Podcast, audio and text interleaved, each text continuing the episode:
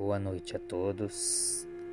Nós somos a luz do mundo e criamos esse podcast para poder aconselhar espiritualmente você que tem um problema espiritual, um problema material, conjugal, um problema financeiro, você que acha que a sua vida parou agora e não tem mais solução, para tudo o que você está fazendo neste momento e venha comigo através das minhas cartas de tarô, através do meu tarô zen, descobrir a mensagem diária para você que está ouvindo o nosso podcast de hoje.